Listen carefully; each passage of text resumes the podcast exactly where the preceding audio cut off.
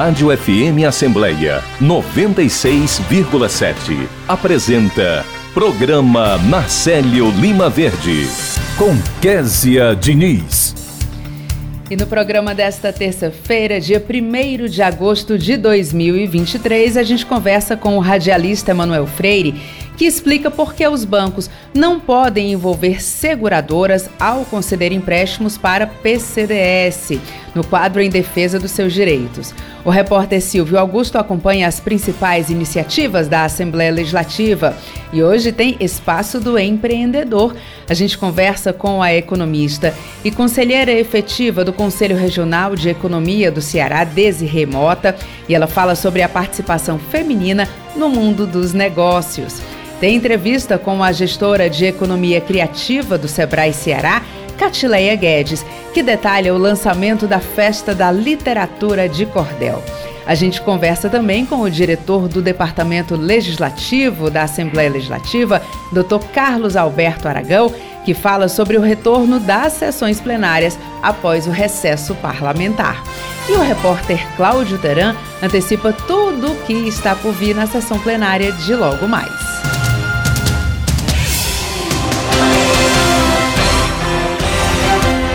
Olá, eu sou Késia Diniz e o programa Narcélio Lima Verde da sua Rádio FM Assembleia 96,7 já está no ar.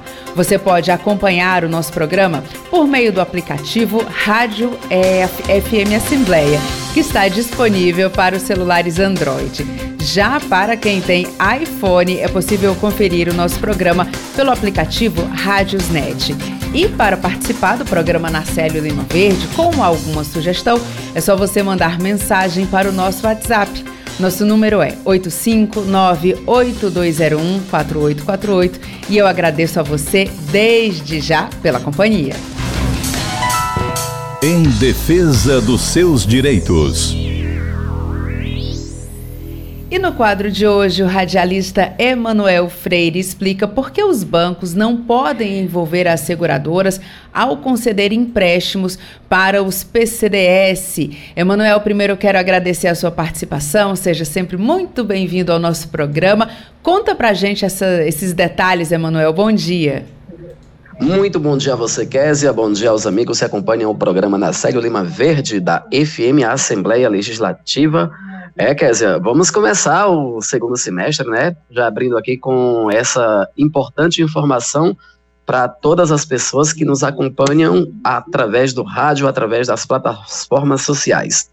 Pois é, Kézia, é, muito tem se reclamado, tá, principalmente as pessoas com deficiência visual, as pessoas com deficiência auditiva e deficientes físicos, né? Eu creio que até é, é que, que de repente se vê num aperto e por conta de estar financeiramente em baixa, acaba que recorrendo a esse tipo de empréstimo. Uh, Para os que conseguem ler, de repente a letra é tão pequenininha, é geralmente, é geralmente contrato, eu não sei por que, que essas letras, para quem, porque, é, são tão pequenas que acabam sendo de forma é, é, despercebida por parte do contratante do empréstimo.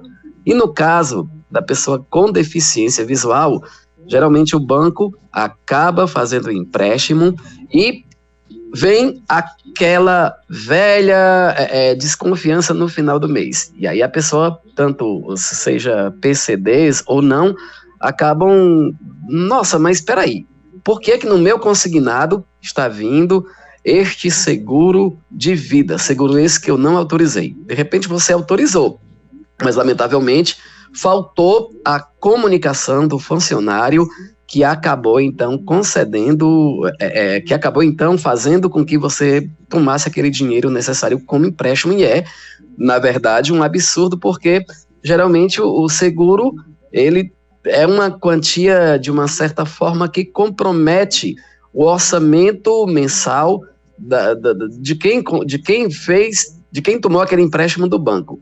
Mas, Késia, a novidade é que este empréstimo é, aliás, esse seguro é posto em, é posto em prática, mas ele é inconstitucional. E a pessoa que vai, é, de repente, receber esse tipo, vai fazer esse tipo de empréstimo, ele precisa ser comunicado pelo banco, segundo a lei, segundo o artigo 39 da lei 878. É, 878, é, do ano de 1990, é uma lei antiga, mas está em vigência. A, o, o, funcionário que vai, de repente, conceder esse empréstimo para o banco que ele está contratado, para a pessoa que está contratando, ele precisa informar que há esse seguro. E cabe à pessoa que está contratando o empréstimo recusar ou aceitar. É opcional, Késia. Emanuel, e na abertura do programa eu falei é, pessoas com PCDS, né? Mas é, P, é que são pessoas com deficiência, mas a sigla nem é PCDS, né? É PCDs que você falou. PC, é, PCDs. É, PCDs. PCDs. E para quem está acompanhando o nosso programa e não sabe, é a sigla que significa pessoas com deficiência. É isso que o Manuel. É porque a gente escreve PCDS, né? Para ficar PCDs. Exatamente. Então, é, eu acaba, lendo aqui. Acaba, né? que, acaba que todo mundo se enganando. Exatamente. Aí por isso que é importante a gente trazer a informação correta, né, Manuel? Porque às vezes, é, principalmente quem não está habituado com essas siglas, enfim, é importante a gente trazer essa informação correta e a gente pontua aqui justamente para ficar mais claro para quem está acompanhando o nosso programa.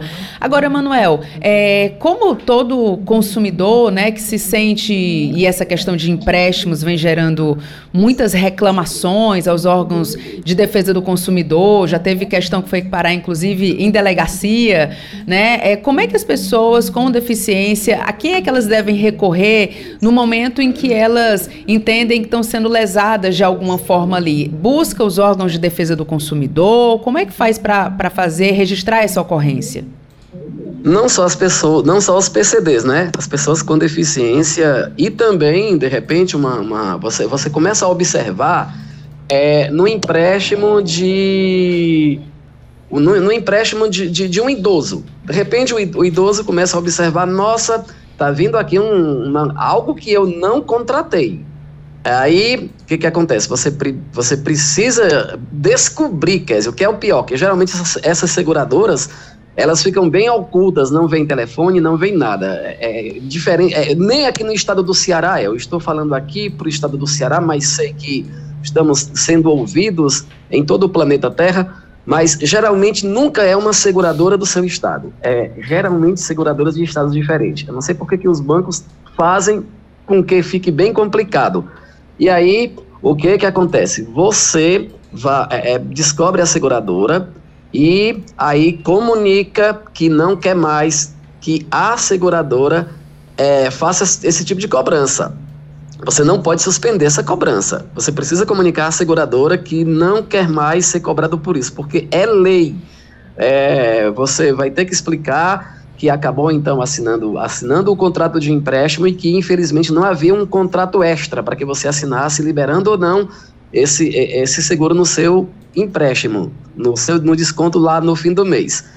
Aí, se por acaso a seguradora não fizer a suspensão daquela cobrança, você vai ter que recorrer ao PROCON aqui no estado do Ceará, da Assembleia Legislativa, ou nos demais PROCONs das cidades é, onde você mora ou onde você está próximo. Por exemplo, quem está em Meruoca vai ter que recorrer a Sobral, quem está no Cariré recorre a Sobral, quem está, digamos assim, em Missão Velha recorre a Juazeiro, e lá o PROCON, ou, ou da Assembleia para quem mora em Fortaleza, ou da Câmara de Vereadores e dessas cidades, vai exatamente fazer com que essas seguradoras parem de lesar as pessoas que acabaram tomando esses empréstimos para resolverem suas situações e que de repente acabaram tendo que, lamentavelmente, tendo esta dor de cabeça de fazer com que esse, é, é, esses seguros possam ser é, jogados fora da, da, da, do empréstimo que foi feito. Inclusive, até essa seguradora pode, de repente, indenizar caso seja comprovado que a pessoa que tomou o empréstimo acabou não concedendo esse tipo de seguro dentro do seu benefício.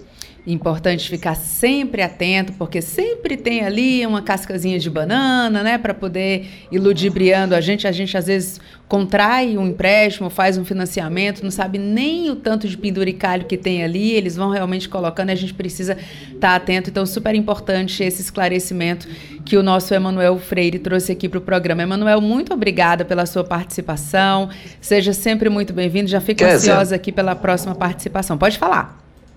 Kézia, eu vou, eu vou deixar uma, uma última dica para as pessoas que são aposentadas e também para quem de repente tem idoso aposentado e que esse, esse é, é sempre bom você ter a pessoa idosa ter alguém de confiança para fazer com que é, lá no aplicativo dessa pessoa de confiança haja o, o banco, né? O, o aplicativo esteja lá no celular dessa pessoa.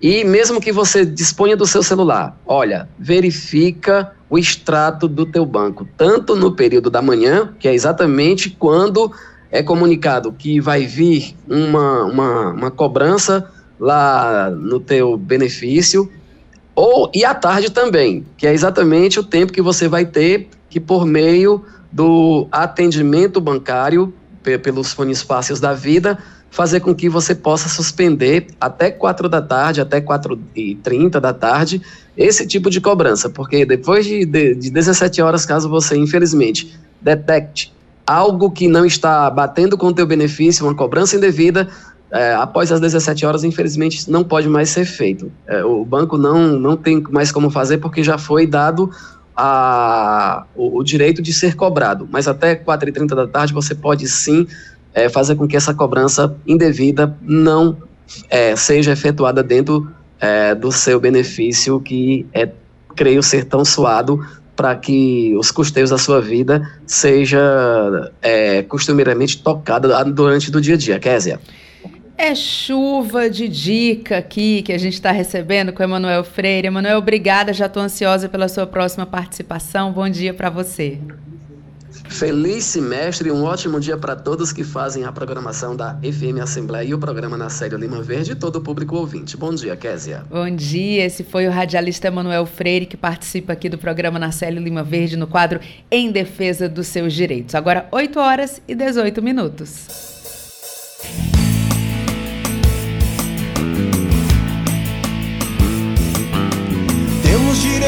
À vida, trabalho, justiça e educação.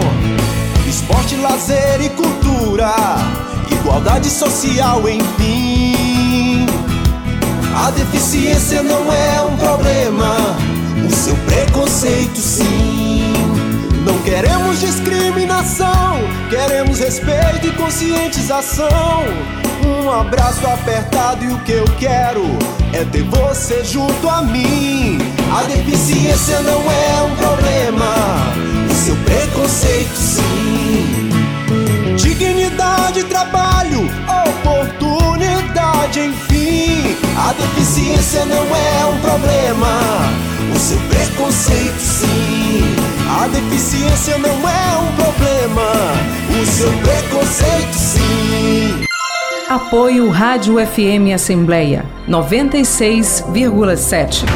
Entrevista.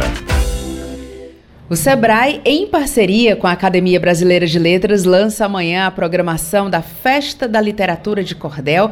E quem fala um pouco melhor sobre esse assunto para a gente é a gestora da Economia Criativa do Sebrae Ceará, Catileia Lé Guedes, que já está na linha com a gente, a quem eu agradeço a participação. Catileia, seja muito bem-vinda ao nosso programa. Muito bom dia. Olá, bom dia a todos. Bom dia, Késia. Bom dia, Catilé. Conta pra gente como é que surgiu essa parceria entre o Sebrae e a Academia Brasileira de Letras. Isso, Sebrae e Academia Brasileira de Letras é, com o objetivo né, de estar tá promovendo e celebrando a nossa literatura de cordel, que é bem forte aqui no Nordeste, né? Estão promovendo esse evento, que é uma festa literária do cordel. Amanhã, Kézia, é só o lançamento da festa, é só para ficar com aquele gostinho. Né? Amanhã o lançamento da festa vai acontecer aqui no Sebrae, no dia 2 de agosto, às 14 horas, no nosso auditório, que fica localizado na Monsenhor Tabosa. Catileia, e qualquer pessoa pode participar? Tem que fazer uma inscrição? Como é que vai funcionar? Bom, qualquer pessoa pode participar. A gente está com inscrição prévia através do nosso Instagram, tem um linkzinho que a pessoa pode entrar e fazer sua inscrição, mas se ela não conseguir, ela pode vir. Hoje o nosso convite, dizer, é para aqueles que, além de empreendedores, são artistas, né? Porque todo cordelista, ele é um artista. E aí, quem tem também interesse no tema, professores, né? Além dos cordelistas, esse evento também é voltado para os empreendedores da economia criativa que se interessam pelo tema e também para professores. A gente está conversando com a Catileia Guedes, que é gestora da economia criativa do Sebrae Ceará e ela está falando para a gente sobre essa parceria entre o SEBRAE, a Academia Brasileira de Letras, e o lançamento da programação da Festa da Literatura de Cordel. Catilé, quando eu, eu vi essa pauta né, aqui no nosso programa, eu fiquei pensando, poxa, que bacana, porque hoje em dia a gente tem é, é uma explosão de informações, é seriado, é tudo na palma da mão, e tecnologias, e redes sociais, mas muita gente ainda mantém essa paixão por tradições tradições que são tão nossas, né? E uma delas é a literatura de cordel. Eu queria que você falasse para a gente sobre esse envolvimento, né? Como é que tem sido essa relação com as pessoas que fazem cordel nesse mundo em que a gente vive, em que tudo é tão rápido, tudo é tão rede social. Queria que você falasse para a gente como é que está essa relação. Isso. O nosso objetivo é exatamente estar valorizando a cultura, né? Fazer esse resgate da cultura. Os cordéis são aqueles livrinhos, né? Que, que a gente encontra nas feiras, que eles contam, às vezes, história de amor, são aventuras, às vezes é, são aquelas cutucadas, aquelas críticas sociais, lendas, trazem temas históricos também. E aí, através do nosso evento, a ideia é justamente estar fazendo esse resgate da nossa cultura que é tão importante né? Eles são, são chamados cordéis, quer dizer, porque antigamente eles eram vendidos em cordas mesmo. Era um pregadorzinho pendurado nas feiras que você ia lá escolhia aquele que, que lhe interessava, né? O nosso evento também, ele traz, como ele está dividido em três temáticas. A gente está trazendo a temática da educação, que é justamente como pode ser utilizado o cordel na educação, seja na promoção da leitura, da escrita, na, na valorização da nossa cultura. Cordel e oralidade, né, que você vê hoje os repentistas, né, eles, é, a forma como o cordel é feito, ele está totalmente associado com a forma como ele vai ser lido, né, os poemas, eles são compostos já pensando em como eles vão ser recitados, né, e a economia criativa, porque o Sebrae, a gente está sempre atrelando, né, a questão do empreendedorismo, a questão da geração de atividade econômica, geração de renda. Então, de que forma esses cordéis podem gerar renda? Para quem está vendendo, para quem está comercializando, para quem está fazendo o desenho da estilogravura da capa, né? Então a ideia é realmente que a gente é, fomente os negócios que são é, a partir do cordel, né? Catilé, eu, assim, vendo aqui, né, lendo o seu nome e o meu nome também não é um nome muito comum, as pessoas sempre me perguntam de onde é que vem o Késia. Eu queria saber de onde é que vem o Catileia, porque eu já imaginei um cordel com uma personagem encantada ali chamada Catileia.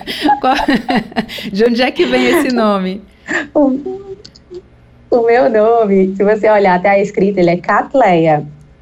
É, não tem o I depois do T. A gente nordestino, eu mesma falo que meu nome é Catileia, mas a pronúncia correta dele é Catleia.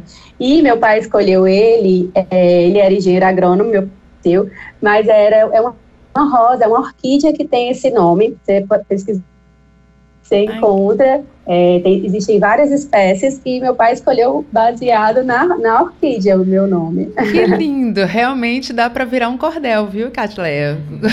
Com certeza. É, né? Bem bacana. Já fica a dica aí para quem for para a festa da literatura de cordel, já de repente uma inspiração.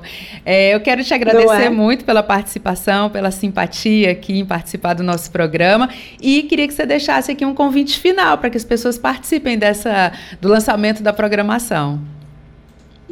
Eu vou deixar meu convite é, final lendo um cordel aqui que foi feito exatamente para o lançamento do evento. Pode ser? Claro. Pronto, no dia 2 de agosto, nosso povo toda a testa. No auditório do Sebrae, o Cordel fará a festa.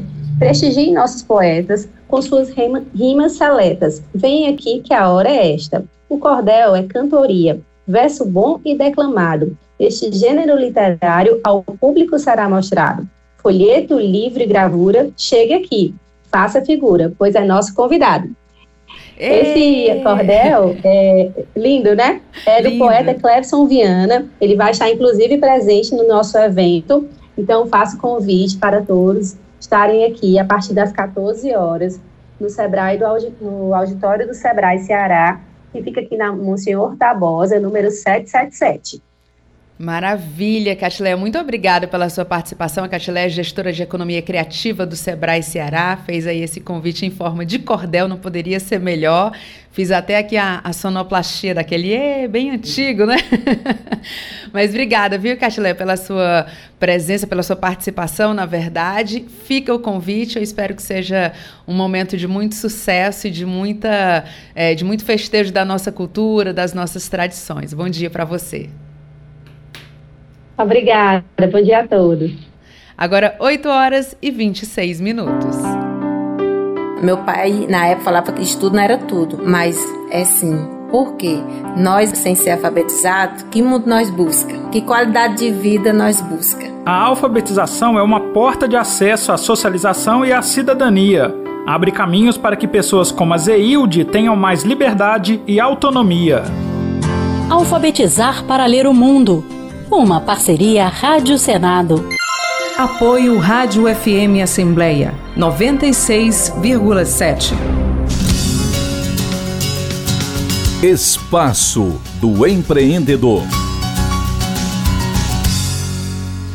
E no quadro de hoje, a economista e conselheira efetiva do Conselho Regional de Economia do Ceará, Desi Remota, fala sobre um assunto que a gente gosta bastante. Ela fala sobre a participação feminina no mundo dos negócios, as mulheres que vêm se destacando cada vez mais e mais. Esse ano de 2023 foi um ano em que as mulheres assumiram o protagonismo em várias áreas, né? A gente está inclusive vivenciando um momento agora de Copa do Mundo feminina de futebol, em que as mulheres também tem se destacado, mas a gente quer saber como é que está a situação dessa participação feminina no mundo dos negócios e daqui a pouquinho a gente vai conversar então com a Desi Remota para ela destacar o que a gente tem aí de novidade sobre esse assunto. Ela que é economista e conselheira efetiva do Conselho Regional de Economia aqui do nosso Ceará. Antes da gente é, conversar com a Desirê, a gente passa uma informação para você de utilidade pública. A Prefeitura de Fortaleza prorrogou o atendimento na unidade móvel do desenvolvimento econômico que está no bairro Serrinha. Esse atendimento foi prorrogado até sexta-feira. A unidade da Secretaria Municipal do Desenvolvimento Econômico oferece serviços voltados para os empreendedores e trabalhadores. O atendimento ele acontece de 8 horas da manhã, portanto já começou, e vai até o meio-dia. Aí tem aquela paradinha para o almoço e retoma uma hora da tarde e segue até às 5 horas da tarde. Lá no local, lá na Serrinha, a população tem à disposição ações de formalização de negócios, capacitações, consultorias, atendimento ao empreendedor e ao empregador também, orientação profissional, busca por vagas de emprego e acesso ao crédito orientado por meio do programa Nossas Guerreiras, que é um programa mantido aqui pela Prefeitura de Fortaleza. Além disso, os técnicos da Secretaria de Desenvolvimento Econômico estão disponíveis para a elaboração e emissão da Declaração Anual de Faturamento do Microempreendedor Individual, é a declaração do MEI, que muita gente tem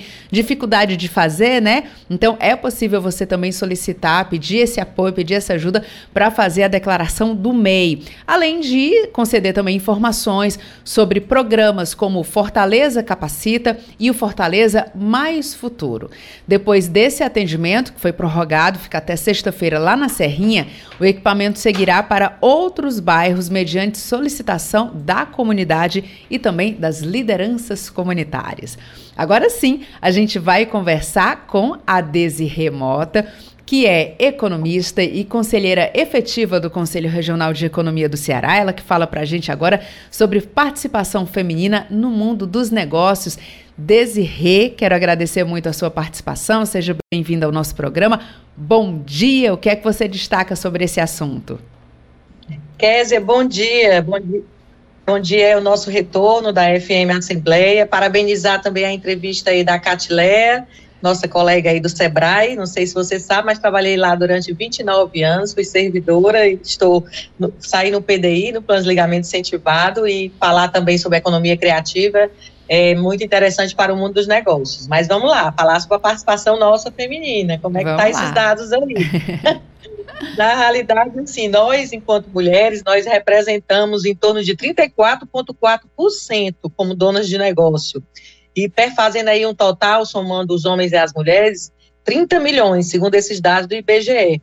E aí, Kézia, a participação nossa tem sido mais no setor de serviço e comércio. Né? Quais são essas atividades que a gente realmente tem procurado atuar? Eu diria que seria relacionada à questão do cabeleireiro, né, tratamento de beleza, a parte de comércio de vestuário, serviço de buffet, serviço de comida preparada, que hoje as pessoas estão usando, estão utilizando muito desse serviço, em função da gente não ter mais aquelas secretárias do lar, o comércio de produtos farmacêuticos, cosméticos, perfumaria e confecção sob medida.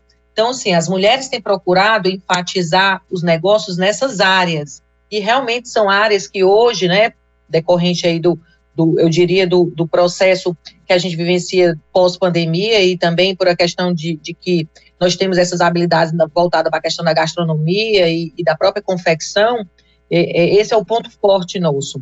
E um outro ponto, Kézia, que é interessante a gente ressaltar, que são dados também representando a economia, que em torno de 30% do PIB é, é, é, ocasionado por essa, por essa renda que a gente traz aí para pro, os negócios. Porque no momento em que as mulheres elas estão na ativa, elas geram também emprego, né, oportunidades aí até para outras mulheres, e isso faz com que cresça cada vez mais a, a inserção da mulher no mercado de trabalho.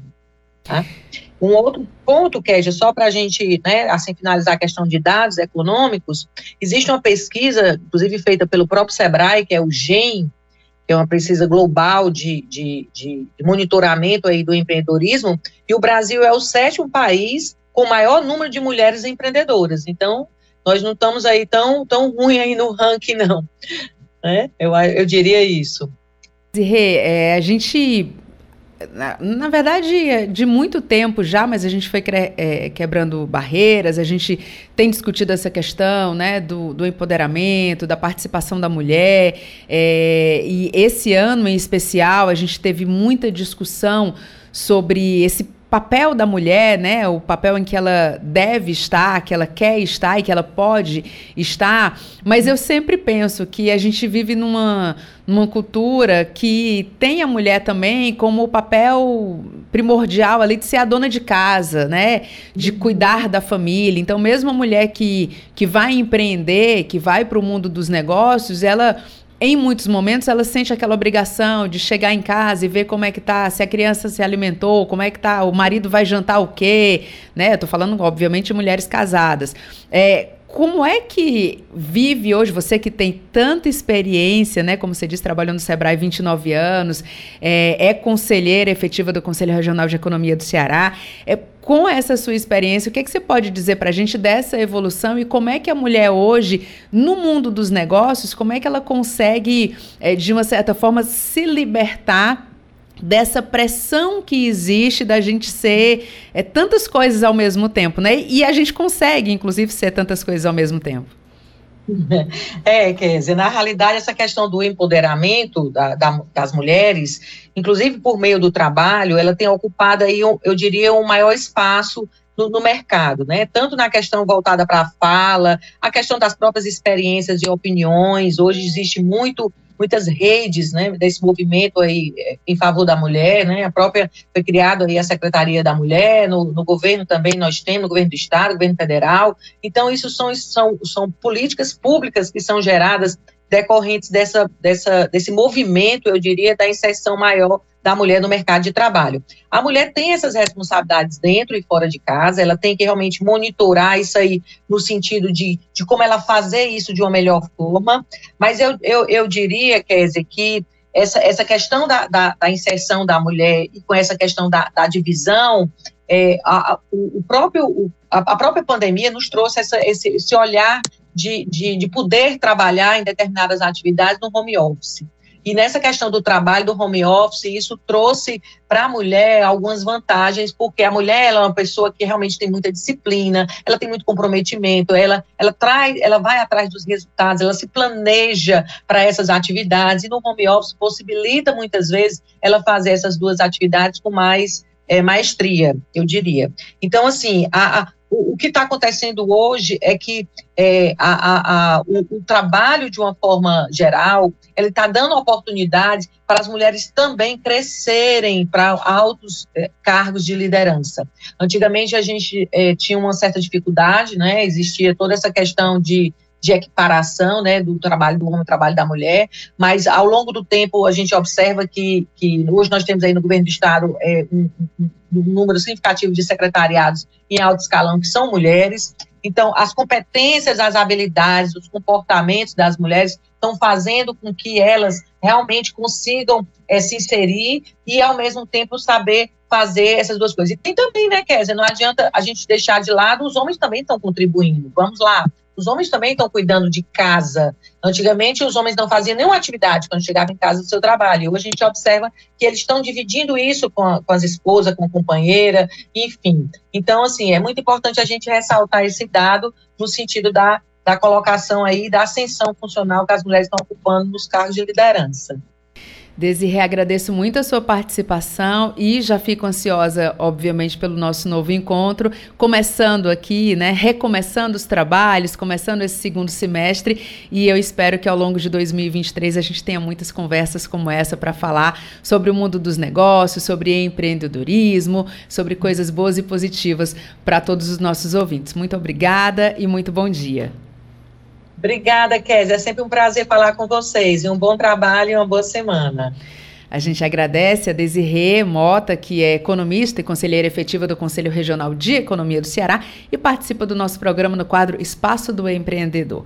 Agora, 8 horas e 37 minutos, e a gente vai conversar com Silvio Augusto, que fala ao vivo aqui da Assembleia Legislativa. Bom dia, Silvio. Bom dia, Kézia. Bom dia a todos. Estamos aqui no hall expositivo da Assembleia Legislativa onde acontece a exposição Caminhos da Memória, né, do Memorial Deputado Pontes Neto, aqui da Assembleia. Estamos aqui com o historiador Vitor de Oliveira, que é historiador do Memorial, vai falar né, até quando né, prossegue essa, essa exposição, que começou no dia 11 de junho. E o que é que ela né, oferece aqui para o público? Bom dia, Vitor. Bom dia. A exposição Caminhos da Memória ela vai ficar exposta até o dia 11 de agosto a exposição está muito bonita, ela está reunindo objetos pessoais de parlamentares, fotos históricas da casa, do memorial e também documentos históricos. Né? Então, é uma exposição que, assim, sou suspeita a falar, mas está de encher os olhos. Outro aspecto interessante também é que a exposição ela recupera a história do memorial, né? Esse importante equipamento cultural aqui da casa. Ela faz essa recuperação e também homenageia o idealizador do memorial, do Osmar Diógenes e a, a primeira-dama da casa, Cristiane Leitão. Essa exposição traz todo um resgate da política do Estado do Ceará isso também, né? Não deixa de fazer essa reconstituição um pouco da história política do nosso estado, ao contar sobre ao contar sobre a história do memorial e também falando, né, indiretamente sobre a história política, a história legislativa, né? Essa exposição ela foi toda preparada pela equipe do memorial, mas realizada também pelo Dr. Osmar Dias, que foi muito tempo, né, o coordenador da equipe. Sim, exatamente. Né, o doutor Osmar é, foi o idealizador do memorial e por muitos anos o presidente, então ele não deixou de estar na, na elaboração dessa exposição, né, nos ajudando, foi uma troca mútua.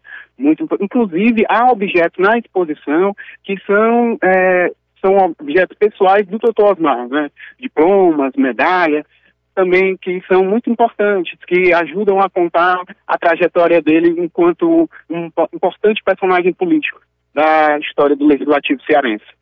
A exposição é aberta ao público e qual horário que funciona, qual o horário que o público vê a Assembleia Legislativa para visitar aqui a exposição Caminhos da Memória? A exposição ela está O horário de funcionamento vai das 8 às 17, como, já, como a gente já mencionou aqui, e vai até o dia 11 de agosto. Né? Então, quem quiser vir conhecer um pouco mais sobre a história do memorial, sobre a história do Dr. Osmar, da doutora Cristiane Leitão, então pode vir, pode vir conferir que realmente está muito interessante. E além disso, quem vier à Assembleia também pode visitar o Espaço Memorial, que também tem todo o material, né, todo o acervo da política do Ceará.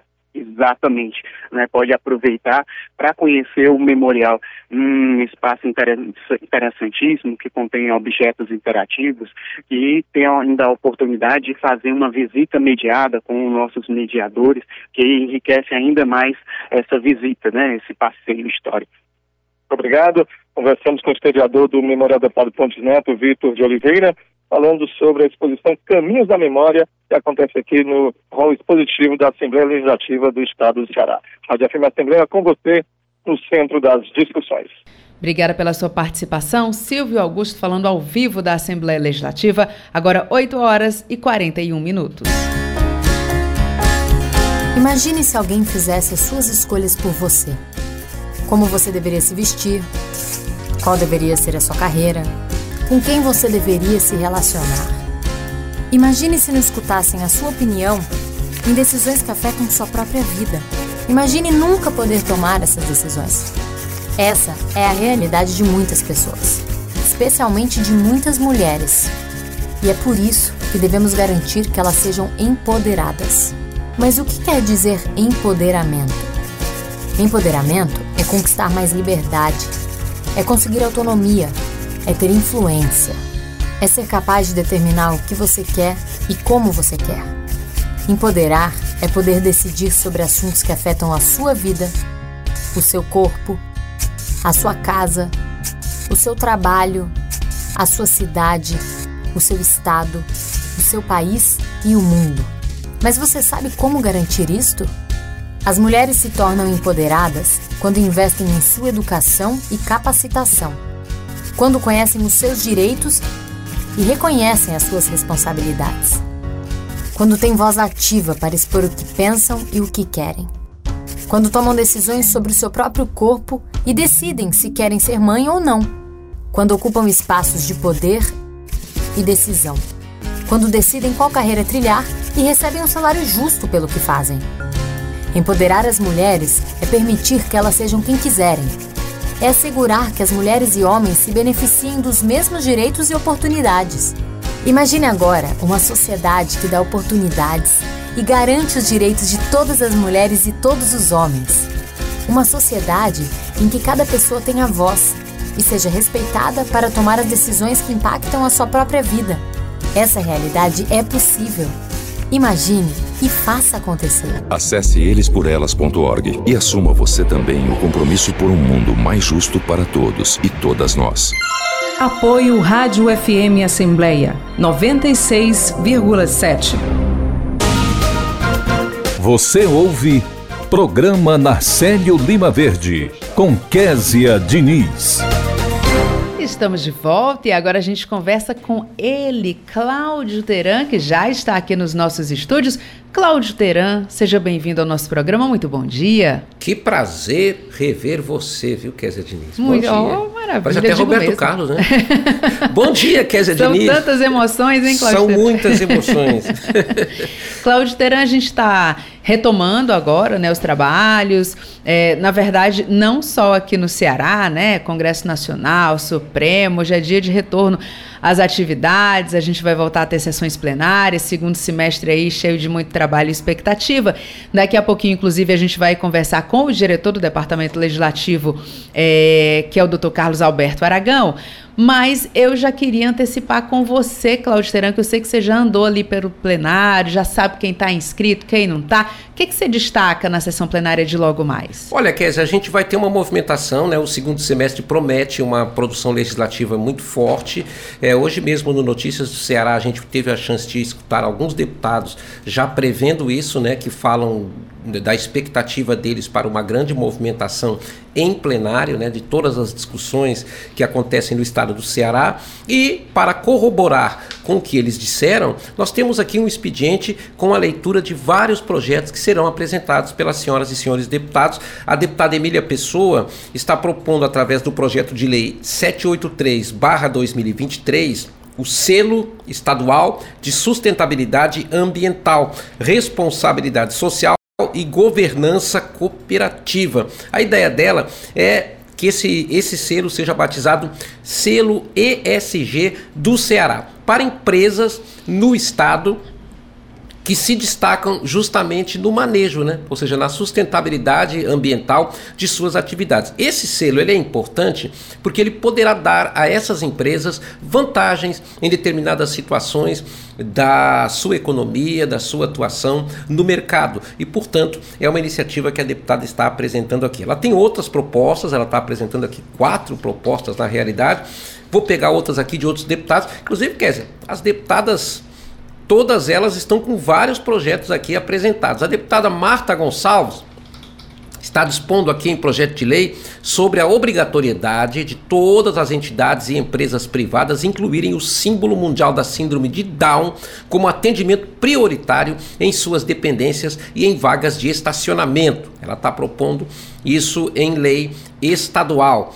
A deputada Gabriela Aguiar está propondo a aplicação de penalidades administrativas às pessoas físicas ou jurídicas e agentes públicos que discriminem as pessoas com deficiência no âmbito do Estado. Ela quer deixar isso claro, né? A punibilidade na forma da lei. Temos também projetos de indicação diversos aqui Kézia Diniz, deixa eu pensar uma dessas iniciativas aqui. O deputado Lucinildo Frota está sugerindo ao Estado que a instituição da lei de incentivo ao compartilhamento de veículos do Estado. A ideia do deputado é que haja, e é uma sugestão ao Estado, por isso a indicação, é que em determinadas situações possa haver o compartilhamento de veículos para facilitar a vida de todo mundo, inclusive da ação policial em lugares onde há é, dificuldade de viaturas para a circulação. Então ele está fazendo é, essa proposta. O deputado Firmo Camus está sugerindo a implantação de um teleférico nos moldes daqueles que tem lá no Cariri, Kézia,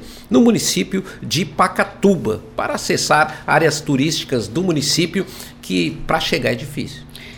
Que interessante, Teran. Gostei aí da, do, do, que você destacou. É, claro, aqui na Assembleia Legislativa, além de todos esses projetos, a gente vai ter esse segundo semestre com discussões muito importantes, né? Tem questões de orçamento, enfim, muitas questões que vão ser colocadas aí. E eu já queria saber quem é que vai começar utilizando a tribuna da Assembleia Legislativa nesse retorno. Você já tem a lista dos oradores inscritos. Tenho sim, Kézia. E um dos oradores que mais falou no primeiro expediente, na, na, no primeiro semestre, foi Lucinildo Frota. E é ele justamente que abre os trabalhos neste primeiro, neste segundo semestre, na volta, na retomada dos trabalhos. O deputado Lucinildo Frota será o primeiro a falar. O segundo tempo é do deputado Felipe Mota. O deputado está numa cruzada propondo que eh, o estado do Ceará adote um orçamento impositivo. Então, uma das coisas coisas que ele vai dizer é que só tem dois estados na federação onde as assembleias não aprovaram ainda a lei do orçamento impositivo, que é a do Ceará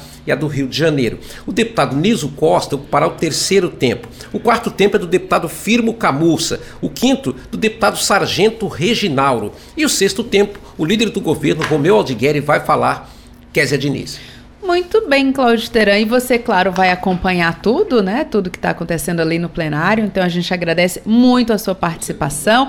Que seja um segundo semestre de muito trabalho, de muitas alegrias e de uma convivência maravilhosa. Obrigada, viu, Teran? Para você, dia. um bom dia, aos nossos ouvintes também.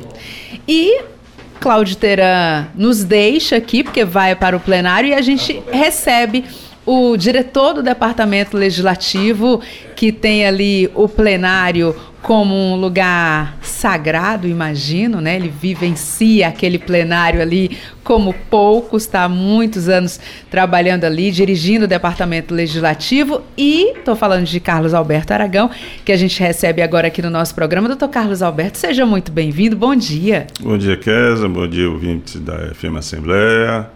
iniciando hoje né, mais o segundo período legislativo, que vai agora do dia 1 até o dia é, 22 de dezembro. Esperar que nós tenhamos um período tranquilo, né, com apreciação das matérias de parlamentares que já estão em tramitação, outras matérias que podem vir chegar do executivo, outros poderes, né, e matérias importantíssimas que já estão é, é, com a previsão constitucional, que é exatamente o encaminhamento pelo Executivo do orçamento né, é, é planejado para o exercício de 2024, né, e também o plano plurianual, que é exatamente o planejamento do novo governo Elmano Freitas né, para os seus próximos quatro anos de governo. Né, sempre frisando que o plano plurianual sempre passa né, de um, do, do, dos de quatro um anos que a gente diz de um né? governo para o outro. Né? Quando é um governo de continuidade, né, a, a, é, você tem praticamente uma continuidade daquela, daquele planejamento. Quando também passa de um governo para o outro, que não é o caso do, do da governadora Isolda, que já vinha linha de entendimento com o governador Camilo, que passou esses sete anos e meio praticamente à frente do governo do Estado, né? e o governador Elmano, logicamente, que vai implementar logo as políticas, como vem muito bem encaminhando a Assembleia Legislativa, com ações extremamente importantes para a sociedade, ou seja, é uma visão social que o governador Elmano vem implantando, né? e esperar que essa visão já esteja contemplada no plano plurianual que para os seus quatro anos de gestão. Eu quero aproveitar essa, essa deixa do plano plurianual, porque, inclusive, durante o recesso, o governo do estado é, fez vários, vários, várias plenárias, né, como eles chamam, vários encontros de trabalho para tratar do PPA, do plano plurianual, e muitos parlamentares, né, que no recesso se imagina que eles estão de férias, mas na verdade eles estão trabalhando nas bases eleitorais, vários deles, inclusive, participaram desse, desse momento de, de PPA PPA. Mas a minha dúvida é quando é que esse PPA vem para a Assembleia Legislativa? Porque nesse momento está se discutindo, estão pegando propostas, sugestões da própria população é, em diferentes pontos do Ceará, mas em que momento, doutor Carlos Alberto, ele chega para apreciação no plenário da Assembleia? Eu vou começando pelo um pontinho que você frisou, que é exatamente essa atividade parlamentar. Né? Existe, às vezes, um, um equívoco muito grande que a atividade parlamentar ocorre somente com a presença no plenário. Né? É por isso que existe uma ferramenta regimental para que o deputado possa justificar né, as missões que ele exerce do seu mandato para a, a, a, aqueles municípios em que ele representa. Nesse caso, por exemplo, era no período de, de, de, recesso parlamentar, mas essas reuniões também já vinham ocorrendo no período normal. Então, os deputados participam dessas ações e muitas vezes quando eles não podem estar é, é, fisicamente, presencialmente aqui na Assembleia Legislativa, eles entram de forma virtual, ou às vezes justificam também, que é plenamente normal no parlamento. O importante é, é frisar que não houve prejuízo para nenhuma das sessões é, plenárias que ocorreram durante o primeiro semestre, né? E isso faz com que a casa tenha tido muitos debates, é, é, acalorados ou não no plenário, mas é importantíssimo. Mas respondendo agora centralmente a vossa pergunta, essas matérias orçamentárias eles chegam geralmente no mês de, de outubro, né, no início, e é exatamente o tempo em que elas podem vir a ser discutidas no âmbito da Comissão de Orçamento, Finanças e Tributação, que também pode ir ao interior do Estado, é, discutir com a, a, logicamente, você com aqueles municípios polos, né, para que você possa trazer os municípios circunvizinhos para esse debate, tendo em vista que o, o prazo é pequeno uma, e não dá para a Assembleia Legislativa deslocar para todos os municípios do interior do Estado, mas é importante, nós temos também as sessões itinerantes, né, ocorreu em Capuí no último semestre, no mês de maio, e nós teremos certamente uma ou duas ou até três nesse semestre, que dá também a oportunidade que o cidadão é, do interior do nosso estado possa também, dentro dos debates que ocorrem na, na, no âmbito do plenário é, é, itinerante, né, trazer ou levar essa discussão da Assembleia Legislativa para o interior do nosso estado. Dr. Carlos Alberto, diretor do Departamento Legislativo, conversa com a gente agora. Para finalizar, eu queria saber o seguinte: uma dúvida que algumas pessoas têm é sobre o funcionamento da Assembleia agora no segundo semestre. É, a Assembleia foi pioneira naquele momento da pandemia, com as sessões virtuais, né? O trabalho não parou. Mas agora com essa retomada, já em plenário, tudo funcionando direitinho, é, vai ser permitido essa questão é, do funcionamento híbrido, alguns parlamentares acompanhando pela internet, participando também de votações, vai ter esse modelo? Sim, continua, é uma previsão regimental, né? É como eu, eu frisei anteriormente, né? Isso ajuda muito, né? Faz com que o deputado tenha as suas atividades é, perante as suas bases, com audiências públicas, reuniões com as suas comunidades. E o departamento, logicamente, está sempre solicitando, quando há uma necessidade de, de uma discussão de matérias é, de grande relevo que tramitam na Assembleia Legislativa, né? Aí nós, é, logicamente, fazemos a ligação, pedimos que esses deputados participem de forma virtual, quando não pode ter a presença é, física em plenário, né? Mas, repito, não houve e não há nenhum prejuízo para a atividade legislativa, né? Doutor Carlos Alberto, não vou mais lhe segurar, porque sei que primeiro dia, assim, quando tem esse retorno dos trabalhos, é sempre de muita alegria para quem está retornando, que gosta do que está fazendo, mas também de muito trabalho, de deixar tudo prontinho ali para que os parlamentares possam participar da sessão, tudo tem que estar tá funcionando perfeitamente. Então não vou lhe segurar mais, porque sei que tem muito trabalho ali no plenário. Quero agradecer a sua presença e desejar todo sucesso. Obrigado, Kézia. Mas é isso mesmo, o parlamento é essa caixa de ressonância da sociedade, né? Ele daqui onde nascem as leis que podem melhorar a vida social, econômica do estado do Ceará. Dr. Carlos Alberto Aragão, que é um profissional extremamente capacitado, reconhecido e uma pessoa muito querida por todos nós. Muito obrigado, muito ah, bom dia e sucesso. Dia. Agora a gente segue com o programa Narcélio Lima Verde. Silvio Augusto está na linha e vai conversar com a gente agora. Silvio, é com você? A gente já tem o Silvio. Estamos tentando contato aqui com o Silvio é, para a gente atualizar aqui as informações, agradecendo a participação do Dr. Carlos Alberto Aragão, que é diretor do Departamento Legislativo aqui da Assembleia Legislativa, e o Silvio Augusto está na Assembleia Legislativa, está ali bem próximo do plenário, acompanhando como é que está a movimentação por lá, quem está chegando, né, o que é que a gente vai ter de discussão, e já já a gente volta então com essa participação do Silvio Augusto aqui no nosso programa. Agora 8 horas e 57 minutos. Oi, pessoal! Se ligue nessa novidade a Alessi chegou no TikTok.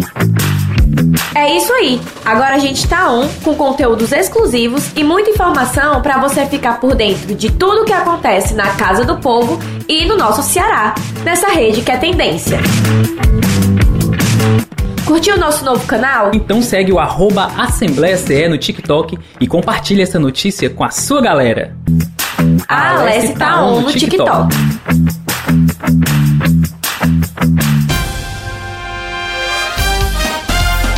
Você ouve Programa Narcélio Lima Verde, com Késia Diniz. Voltamos com uma boa notícia para quem está procurando uma oportunidade no mercado de trabalho. Com o aquecimento da economia neste segundo semestre, o CineIDT está com expectativa de captar mais de 7 mil vagas só durante o mês de agosto. Essas vagas serão ofertadas em todas as unidades do Cine. Apesar do destaque ser para vagas direcionadas ao setor da indústria, em ocupações como o trabalhador polivalente da confecção de calça, alimentador de linha de produção e costureiro à máquina na confecção em série, é importante importante lembrar também das vagas para o comércio, em especial para supermercados e lojas em geral. Repositor de mercadorias, operador de caixa, Tradicionalmente, para o período, também se destacam as vagas para operador de telemarketing. E os interessados devem estar atentos às divulgações no site do IDT, bem como nas redes sociais do Instituto, para acompanhar a divulgação dessas vagas. As unidades de atendimento é, do IDT estão em Fortaleza, Juazeiro do Norte e Sobral, e elas concentram a maior parte das oportunidades, mas espera-se também que sejam abertas vagas nas demais unidades do nosso estado do Ceará. Agora, 8 horas e 59 minutos, e a gente vai sim conversar com Silvio Augusto. Silvio, voltamos com você. Como já foi dito no programa pelo Cláudio Teran e também pelo Carlos Alberto, diretor do Departamento Legislativo aqui da Assembleia Legislativa, As atividades relativas ao segundo período legislativo aqui da Casa serão iniciadas hoje, com a realização da sessão ordinária em plenário daqui a pouco e a retomada do funcionamento normal da Casa. Estamos aqui com o deputado Messias Dias para falar desse retorno às atividades legislativas. Bom dia, deputado. Bom dia, bom dia a todos que nos acompanham. Dizer para nós hoje uma alegria grande, acho que todos os deputados que vão estar hoje nessa plenária da nossa Assembleia, esse espírito da gente voltar agora depois desses seis meses de muito trabalho, de muita ação de todos nós, sempre no objetivo de fortalecer a melhoria de vida do povo do Ceará, é o objetivo de nós, deputados e deputadas, e vamos agora, próximos seis meses, se dedicar muito mais. Eu tive a oportunidade desse de recesso, andar alguns municípios do estado do Ceará, retornar ao nosso povo, ouvir muitas propostas, muitas sugestões, também muitas inquietações, algumas questões que precisamos melhorar, que precisamos ajustar, é, principalmente aqui na Assembleia Legislativa, e o nosso compromisso é cada vez mais reafirmar de que a missão de todos nós, deputados e deputadas, é sempre buscar o melhor para o nosso povo, principalmente aquelas pessoas que hoje precisam das políticas do Estado, precisam das políticas que venham chegam com mais rapidez da sua localidade. E esse é o objetivo de nós deputados, e, vamos se somar ao mesmo espírito do governador Humano, que está com muita vontade também de trabalhar muito, cada vez mais, para fortalecer o povo do nosso estado do Ceará, juntamente com o presidente Lula e todos aqueles, aquelas cidadãos cidadãs de bem que querem o melhor para o nosso estado. Nesse segundo semestre, deputado, qual a pauta principal do senhor?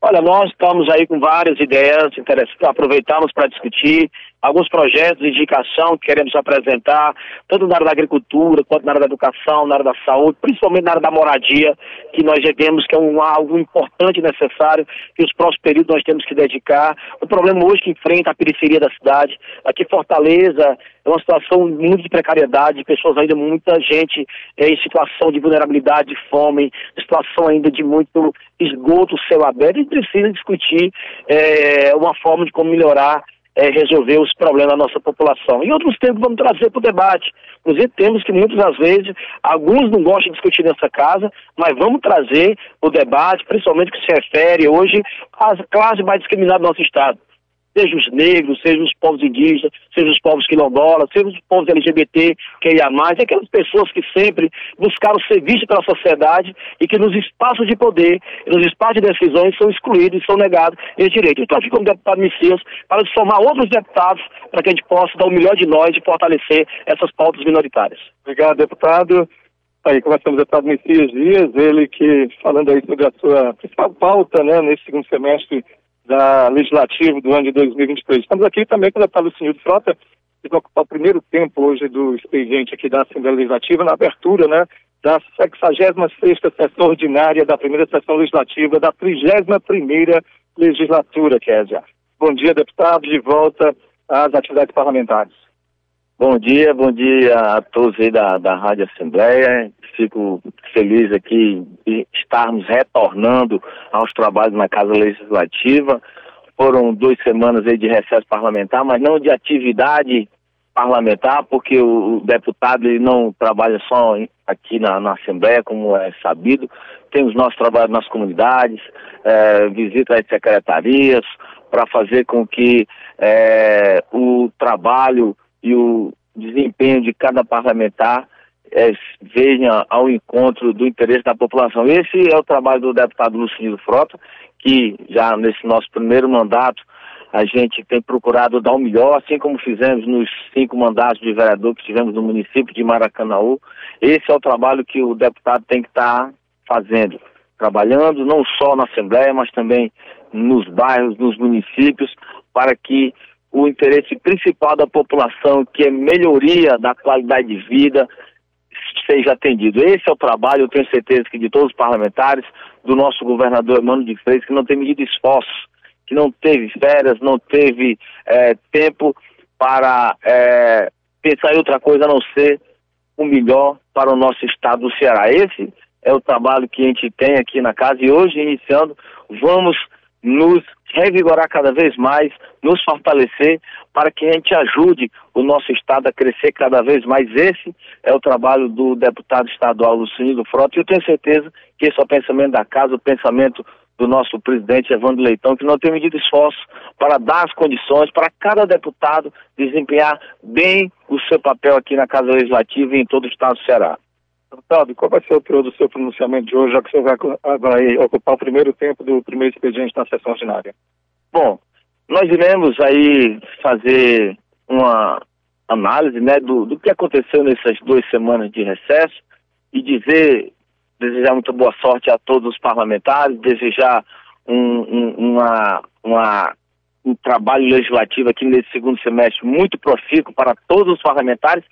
Iremos também falar de assuntos relacionados ao município de Redenção, ao município de Maracanaú, que tem sofrido muito o município de Maracanaú é, com a falta de políticas públicas, a falta de empenhos dos gestores, que na primeira vez é, um, um, secretário de saúde que quis ser governador, quis ser prefeito, assumiu contra a, a vontade de muitos políticos maracanãenses a parte secretário de saúde, mas que com cinco meses, o único funcionário que consegue tirar férias e vai para a Itália e deixa o município de Maracanã aí abandonado, sendo vitrine nos meios de comunicação, com um hospital com obras é, paralisadas, com obras que intermináveis, que quem paga o preço é a população de Maracanã. Tivemos aí um São João com 40 dias, mas que recurso não faltou, mas falta recurso para a rede básica de saúde do município, que a gente vê nas redes sociais aí, faltando remédios básicos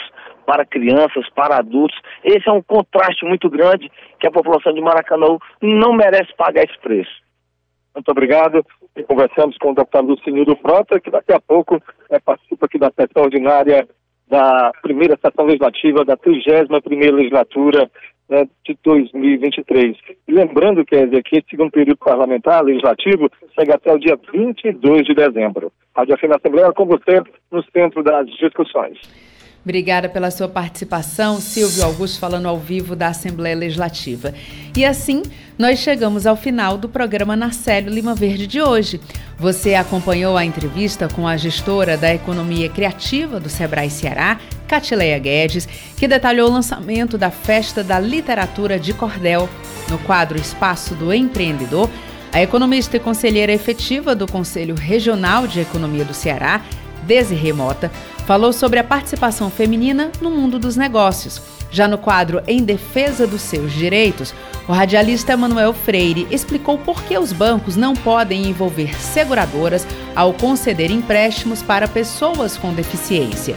E o diretor do Departamento Legislativo, Dr. Carlos Alberto Aragão, falou sobre o retorno das sessões plenárias após o recesso parlamentar. O repórter Silvio Augusto acompanhou os destaques que ocorrem na Assembleia e o repórter Cláudio Teran antecipou as ações, as discussões da agenda da casa. Muito obrigada por nos acompanhar juntinho do rádio. Lembrando que nós também estamos em podcast, você pode nos encontrar nas principais plataformas de áudio, como o Spotify, Deezer, Apple Podcasts e Google Podcasts. Basta procurar Rádio FM Assembleia e se inscrever. Além de mim, Kézia Diniz, a equipe do programa Narcélio Lima Verde reúne na coordenação Laiana Vasconcelos, repórteres Silvio Augusto e Cláudio Teran, direção multimídia Rodrigo Lima e Márcio Medeiros, operação multimídia César Moreira, redes sociais Vanessa Cordeiro. A coordenação de programação é de Ronaldo César e Tarciana Campos. É a gerente geral da Rádio FM Assembleia. Para participar do nosso programa enviando algum comentário ou sugestão, anote o número do nosso WhatsApp: 859-8201-4848. O programa na Célio Lima Verde fica por aqui, mas a gente volta a se encontrar amanhã. Até lá, tchau!